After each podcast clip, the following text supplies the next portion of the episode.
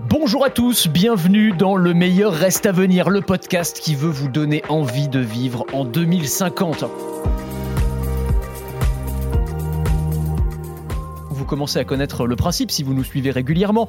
On essaye d'imaginer ensemble bah, notre vie dans les années, même dans les décennies euh, qui viennent, dans plein de domaines, dans les transports, dans la santé, dans l'éducation, dans le logement, avec un parti pris toujours le même. Regardez comment la tech et l'innovation au sens large vont collectivement nous tirer vers le haut. Et notre thématique du jour, elle est passionnante, le monde du travail. Quelle révolution Révolution au pluriel on est en train et on va connaître dans les années qui viennent euh, quels seront les métiers qu'on pratiquera en 2050. Tiens, on estime que 80% des métiers qu'on pratiquera dans les 15 ans qui viennent n'existent pas encore. Et restez vraiment avec nous, vous allez découvrir ce que sont ou ce que seront un chaoticien, un bébé grammeur, un crimin artiste. Ça, ce sera dans la troisième partie de notre série de podcasts.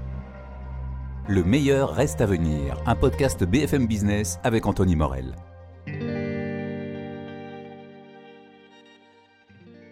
Les lames de fond technologiques qu'on est en train de connaître, l'intelligence artificielle, la robotique, l'impression 3D et plein d'autres vont profondément bouleverser la façon dont on travaille. Il y a beaucoup de fantasmes, hein, ces robots et ces intelligences artificielles qui vont tous nous mettre au chômage. On va voir que l'homme a quand même quelques belles cartes à jouer dans les usines, dans les entrepôts. L'homme augmenté grâce à des exosquelettes vont lui permettre d'être plus efficace, de ne plus se blesser. Et puis une transformation aussi du travail de bureau, euh, qui d'ailleurs se joue de moins en moins dans les bureaux. Vous avez remarqué, hein, depuis la, crise sanitaire, comme dans beaucoup de domaines, d'ailleurs, ça a été un, énorme coup de pied au derrière pour tout ce qui est organisation du travail. Le télétravail, c'était un vague concept expérimental, bah, c'est devenu une réalité pour beaucoup d'entre nous, et c'est probablement là pour rester. Alors pour le plus grand bonheur de certains, pour d'autres c'est un peu un cauchemar. Mais ce qu'il faut dire, c'est qu'en la matière, tout reste à inventer. C'est ce qu'on va voir ensemble. Les réunions en réalité virtuelle par hologramme interposé qui permettront de recréer un environnement d'entreprise ultra réaliste alors qu'on est tranquillement assis sur son canapé. Mais est-ce que c'est souhaitable? On va se poser la question tous ensemble. Je vais vous présenter euh, tout d'abord mes deux premiers invités et puis on va entamer la discussion. Mes deux invités Anne-Caroline Poco. Bonjour Anne-Caroline. Bonjour. Anne-Caroline, alors qui est une habituée hein, du podcast, c'est pas la première fois que vous l'entendez si vous nous écoutez régulièrement. Euh, on avait déjà parlé ensemble de la maison du futur, mais Anne-Caroline qui est donc écrivaine prospectiviste, elle a aussi écrit un dictionnaire des métiers du futur qui est absolument passionnant. On va apprendre plein de nouveaux mots ensemble. Et puis Otman Chiab. Bonjour Otman. Bonjour. Otman qui est euh, chef produit chez Microsoft, euh, notamment en charge d'HoloLens. Alors on va vous expliquer ce que c'est qu'HoloLens, mais ça va être une petite révolution dans le monde du travail. Je voulais lancer la conversation avec un truc, vous allez me dire, mais de quoi il parle? Est-ce que vous saviez qu'il y a un lien entre euh, la montée en puissance du télétravail et l'explosion des consultations en chirurgie esthétique? Alors c'est véridique. Euh, conclusion de la très sérieuse revue professionnelle américaine Facial Plastic Surgery, les professionnels du secteur observent une pandémie des troubles de dysmorphie. C'est-à-dire que à force de se regarder toute la journée là sur Zoom, sur Skype, sur Teams, je vais dire sur Teams parce qu'il y a Microsoft avec nous, donc je vais dire sur Teams, en petites vignettes, on se regarde, la webcam est comme une sorte de miroir et on se dit ah, il y a un truc qui va pas avec mon nez, avec mon menton, et donc les gens vont euh, consulter en chirurgie esthétique. C'est surtout vrai aux États-Unis, mais ça montre bien que que tout ne va pas bien quand on est en télé télétravail, finalement, que ça crée aussi des problèmes. On parle aussi de Zoom fatigue, vous savez, le problème de, fatigue psychique et, physique hein, qui est entraîné par le fait qu'on passe toutes ces journées en, télétravail. Euh, on a aussi le fait que bah, en télétravail, on est isolé, on n'est pas avec ses collègues, c'est pas exactement comme une expérience de bureau. Et c'est normal, on est au début. En la matière, tout reste à inventer, c'est à ça que je voulais en venir, tout reste à améliorer. À quoi ça ressemblera le télétravail euh, d'ici 5, 15, 20 ans. Euh, l'idée serait de pouvoir travailler depuis chez soi, mais en gardant un sentiment d'immersion euh, qu'on peut avoir en étant physiquement dans son entreprise. Et c'est peut-être à ça que va servir le casque HoloLens le travail en holoportation. Alors ça, c'est votre spécialité, euh, Vous êtes venu donc avec un, appareil assez bizarre que vous allez nous décrire. Euh, donc ce sont quoi? C'est un, casque, des lunettes HoloLens. Comment est-ce qu'on peut décrire ça? Alors, on va décrire ça comme un ordinateur à part entière, un ordinateur autonome qui pèse 500 grammes, qui se porte comme un casque. Euh, il n'a pas besoin d'être branché pour fonctionner. Il se connecte en Wi-Fi, en Bluetooth. Et en fait, la particularité de cet ordinateur à part entière, c'est qu'il a des caméras, des capteurs à l'avant que vous voyez ici, euh, qui permettent de capter l'environnement et d'afficher des hologrammes qui s'adaptent à notre environnement physique et avec lesquels on va pouvoir interagir à main nue. Parce qu'il faut préciser que quand on dit un casque, en fait, ce sont des grosses lunettes. Mmh. qu'on voit à travers. C'est pas un casque de réalité virtuelle. On voit devant soi, Donc, mais on ajoute une surcouche numérique. Exactement. Et c'est ça la différence quand, euh, par rapport à un casque de réalité virtuelle, on est déconnecté de notre environnement physique. Et donc, on peut des fois avoir des problèmes d'oreille interne parce qu'on a un décalage entre ce que l'on voit et ce que notre corps ressent. Donc, on a du mal à rester trop longtemps sur une expérience de casque de réalité virtuelle. Là, on est sur de la réalité mixte, c'est-à-dire qu'on a une vue parfaitement claire sur notre environnement physique, comme si on portait des lunettes Réalité physiques. Augmentée, en fait, c'est un peu pareil. C'est ça. C'est Hein de la réalité augmentée avec laquelle on va pouvoir interagir avec les hologrammes. Alors c'est ça, c'est ce, qui est- c'est ce qui est particularité. passionnant. Donc on voit devant soi, et là Mm. on va faire jaillir euh, euh, Jean-Michel et Sophie, nos collègues, Mhm. mais alors en taille, moi j'ai eu l'occasion de le tester, c'est en, en taille réelle. C'est-à-dire Mhm. qu'on a l'impression qu'ils sont vraiment devant nous, on pourrait quasiment les toucher, on peut tourner En- autour d'eux. Il y a vraiment un sentiment de présence. Et c'est ça l'objectif de cette technologie, c'est de réinventer la collaboration à distance et en y intégrant ce sentiment de présence. Parce que c'est exactement ce qui nous a manqué pendant cette période de collaboration à distance. Et, et on avait besoin vraiment de réinventer cette, cette approche. Et donc là, on va pouvoir visualiser l'hologramme d'une personne. Donc ça peut être, un hologramme, c'est quoi? Ça peut être un avatar d'une personne, un cartoon, mais ça peut être aussi maintenant une représentation live streamée. Donc c'est-à-dire qu'en fait, on reconstitue en temps réel la, la représentation physique réelle, d'une ouais, personne. D'une personne. Et donc, on a vraiment ce sentiment de présence qui se ressent à travers le- la proximité avec cet hologramme, mais aussi à travers le côté visuel. Donc après la question c'est est-ce qu'on a envie d'avoir euh, ses euh, collègues euh, autour de chez soi dans son canapé quoi? Anne-Caroline, je sais pas si vous, ce que vous en pensez, mais euh, Est-ce que je suis moi ou un, un hologramme là? Non, là, vous êtes vous. Mais ça ne, ça ne remplacera jamais le physique. mais l'idée, en fait, et ça, c'est très important de le rappeler, c'est qu'on ne remplacera jamais le physique. C'est-à-dire qu'il n'y a rien de plus immersif qu'une expérience physique, un rendez-vous physique. Mais par contre, on a besoin de réinventer les collaborations à distance, qui ne peuvent pas se faire en physique. Et là, c'est un outil qui permet justement d'être euh, plus immergé dans l'expérience. Et surtout, ce qui est hyper intéressant, c'est alors on peut effectivement voir ses collègues sous forme d'hologramme, ce qui est déjà assez impressionnant, mais on peut aussi faire euh, apparaître entre nous des documents sur lesquels on va pouvoir travailler en commun. Et pas seulement des documents, mais même un objet en 3D. Euh, moi, j'avais testé, alors je sais plus, j'avais fait deux tests, un avec une voiture, donc on avait la 1. voiture, on pouvait la tourner sous toute, voilà, une Formule 1, Mhm. Euh, et en fait, on peut euh, quasiment se passer des pièces de la voiture d'une personne à l'autre. Enfin, c'est ça, en fait, on peut interagir avec les objets. Exactement, exactement. Donc les hologrammes, ça peut être les hologrammes d'une personne, mais ça peut être aussi des modèles 3D d'un produit en fait qu'on on n'a pas besoin de fabriquer, qu'on va pouvoir euh, visualiser en 3D et en collaboration. C'est-à-dire plusieurs personnes doivent faire une revue, je dis n'importe quoi, de packaging par exemple, à distance parce qu'ils peuvent pas physiquement être au même endroit. Et bien ils vont pouvoir porter le lens, visualiser ce produit, interagir ensemble autour du même produit, euh, rajouter des annotations pour éviter la fabrication de ce produit et éviter de se déplacer physiquement euh, pour tous se rencontrer. euh, Et puis, et, puis le dernier truc, enfin, il y a- il y a plein d'autres fonctionnalités, mais c'est par exemple, vous êtes en train de discuter avec une personne dont vous ne connaissez pas la langue, vous allez avoir, et c'est l'in- l'intérêt de la réalité augmentée ou réalité mixte, euh, une traduction instantanée qui peut s'afficher dans votre champ de Mhm. vision, enfin ce genre de choses. On peut imaginer plein de cas d'usage en fait hyper intéressants Mhm. et qui vont euh, transformer complètement l'expérience du, télétravail. Quoi. Le meilleur reste à venir.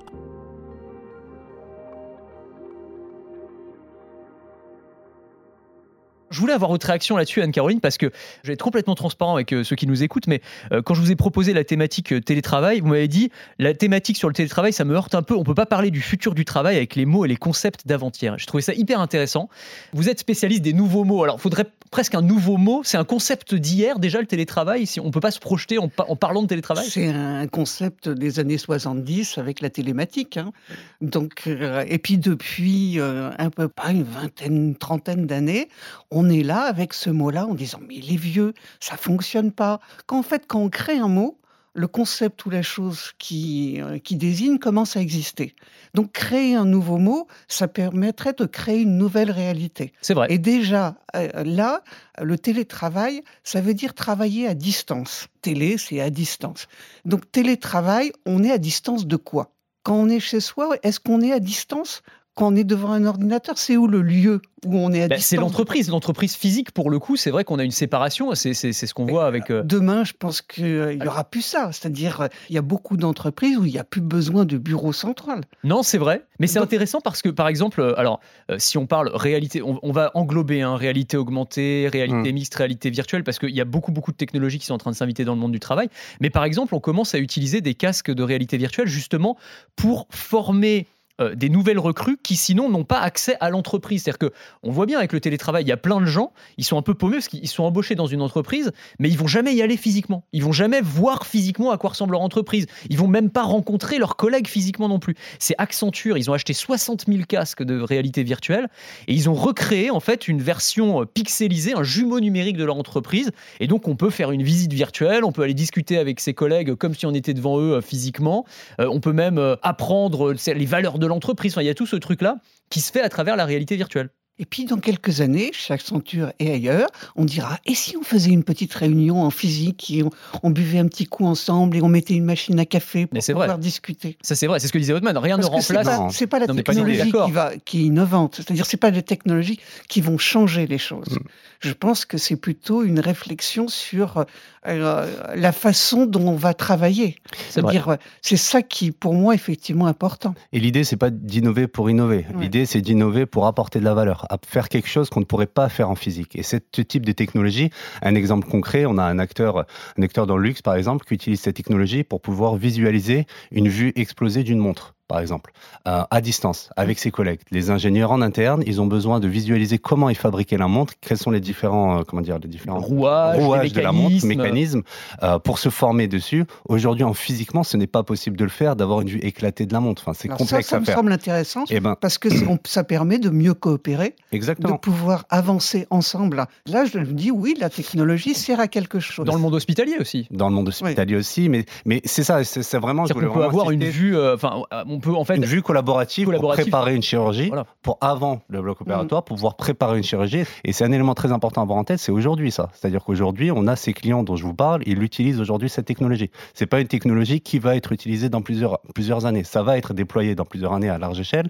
mais aujourd'hui, les euh, pionniers de l'innovation utilisent cette technologie pour transformer la manière qu'on a de collaborer, de nous former, euh, de créer euh, et faire des choses qu'on ne pourrait pas faire en physique. Et surtout, en fait, l'objectif, c'est d'oublier la technologie c'est d'utiliser sa technologie de certaines manières qu'on en fait, qu'on se concentre plus sur la valeur que sur le hardware ou sur, le, sur la technologie elle-même. Donc, vous, euh, avez raison l'un et l'autre de rappeler que euh, c'est pas la, technologie pour la technologie, ça sert à rien. Moi, c'est un travers dans lequel je tombe assez régulièrement parce que voilà, j'aime beaucoup la tech, voilà, ça, me, ça me passionne. Mais vous avez tout à fait raison, il faut penser d'abord aux usages et c'est hyper important. Euh, Anne-Caroline, c'est intéressant parce que cette réflexion sur, sur l'immersion, la réalité virtuelle, vous l'avez aussi dans votre dictionnaire des, des métiers du futur. Vous imaginez plusieurs métiers autour de ça. Alors, j'ai le burailleur, par exemple, qui est celui qui va euh, gérer les espaces de travail virtuels du futur.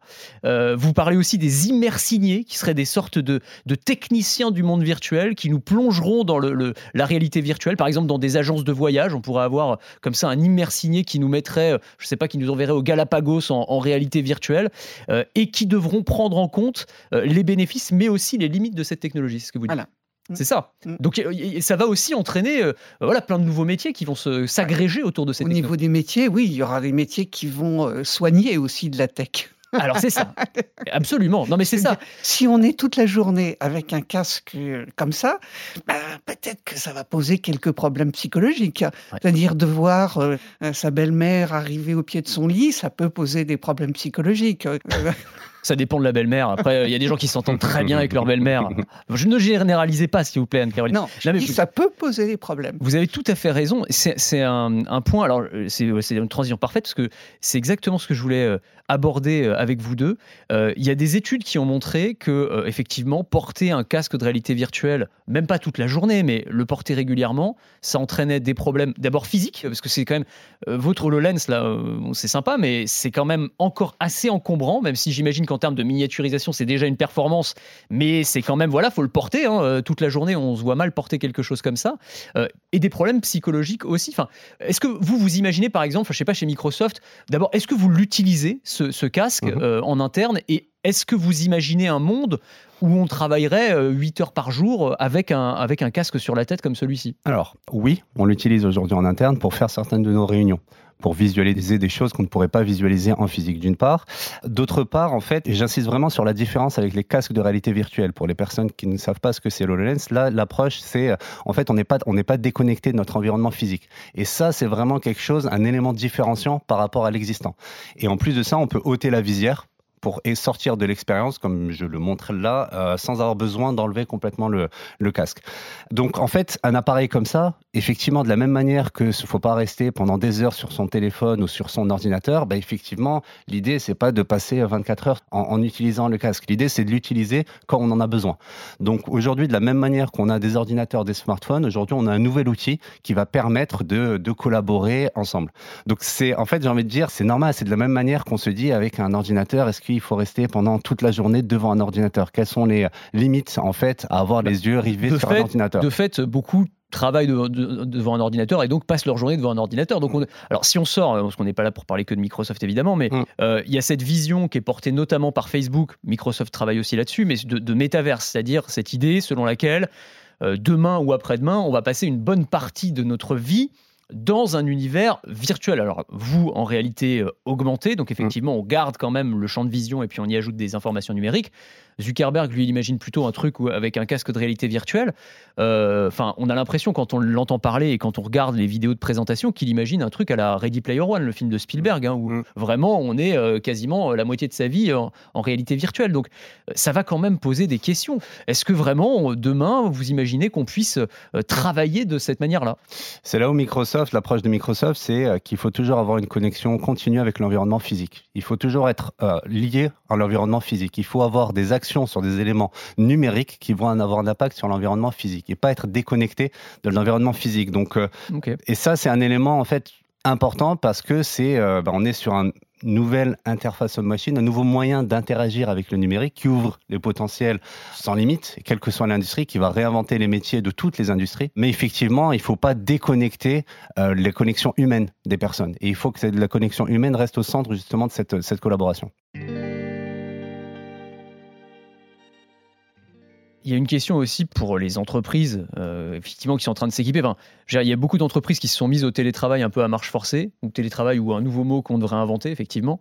Elles ont déjà du mal, des fois, à payer un ordinateur portable à, tous leurs salariés. Euh, un casque comme celui-ci, ça coûte, c'est quoi C'est 3000 euros? C'est 3500 oui, euros. mais ça va descendre.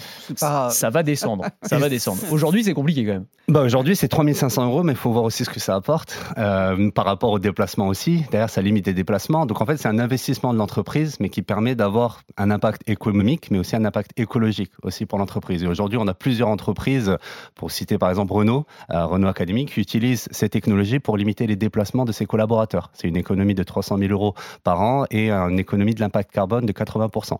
Donc voilà, et ça, c'est des chiffres concrets partagés par le client. Donc c'est un investissement, mais avec un retour sur investissement très rapide.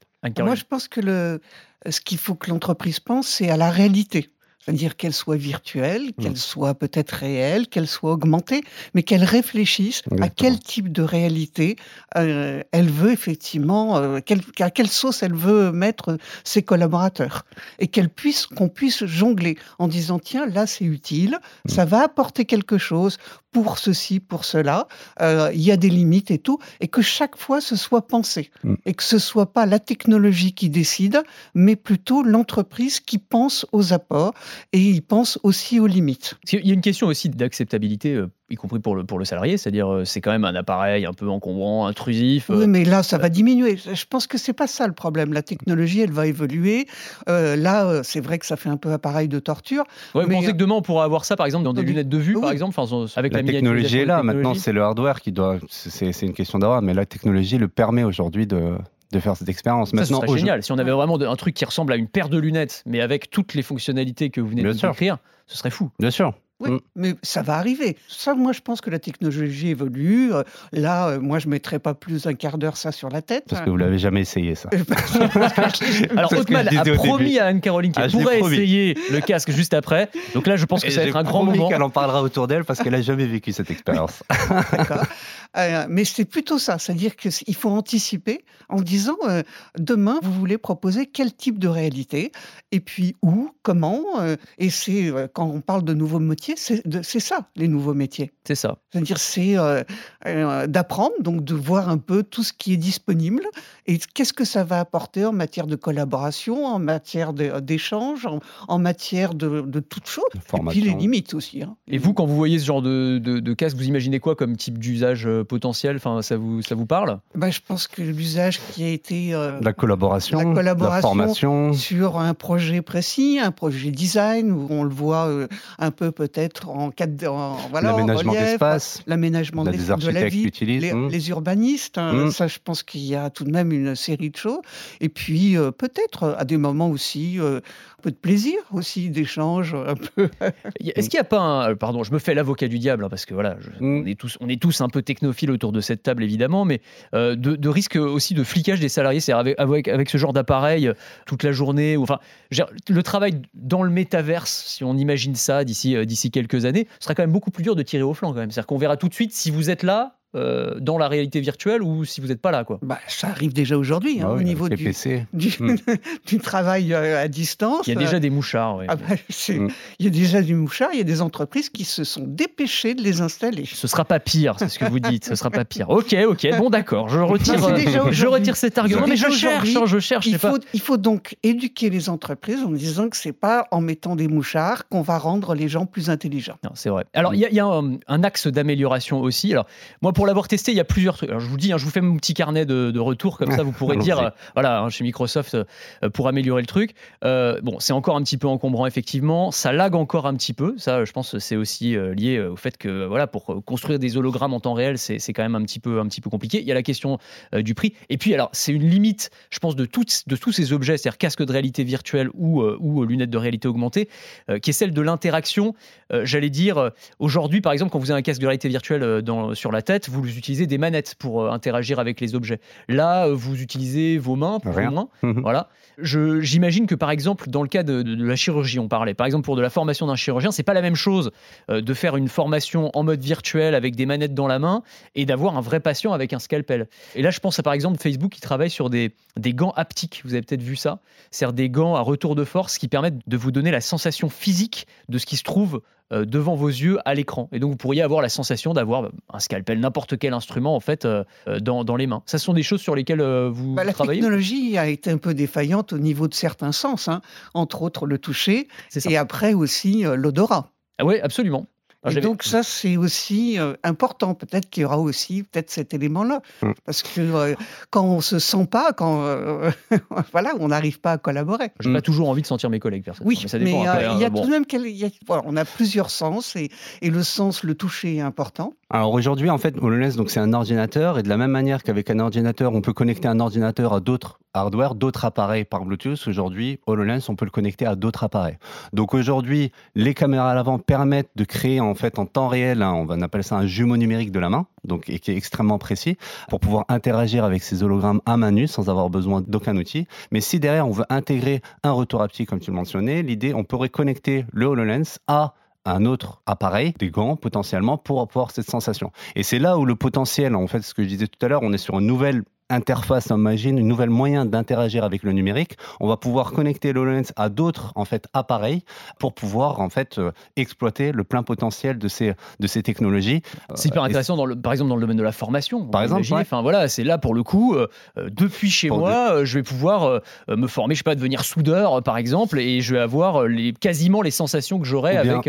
Ou bien par exemple là, par exemple, il y a des usines qui utilisent HoloLens, enfin des, des clients qui utilisent HoloLens dans les usines, qui connectent le HoloLens à des boîtes euh, d'IoT, donc en fait des capteurs, pour avoir en temps réel récupéré des informations qui apparaissent dans notre champ de vision en temps réel. Chose qu'on ne pourrait pas faire en fait autrement. C'est-à-dire, j'ai n'importe quoi, par exemple, on se rapproche d'une zone dangereuse, zone à risque pour un, pour un collaborateur, et ben derrière, il va recevoir un signal parce que le HoloLens, c'est à récupérer une information en temps réel d'un capteur qui lui indique qu'il est dans une zone dangereuse.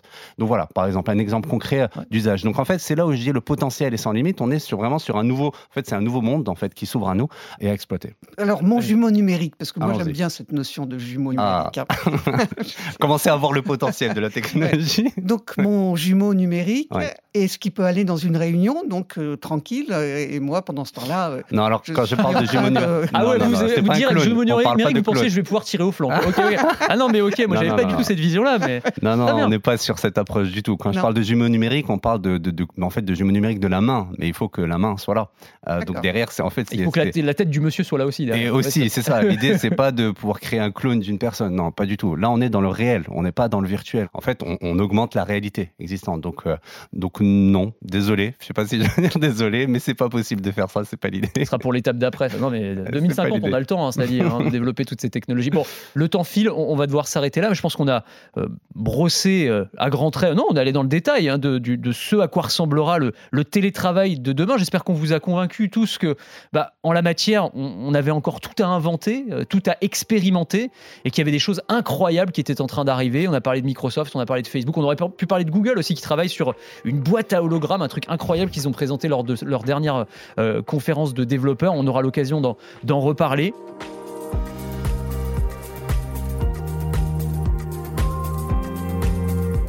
Merci de nous avoir suivis. N'hésitez pas à nous donner votre avis sur toutes les plateformes, à nous faire tous les commentaires que vous voulez, à nous suggérer des nouvelles idées de thématiques. Et on se retrouve eh ben, dans quelques instants, j'espère, pour la suite de notre podcast.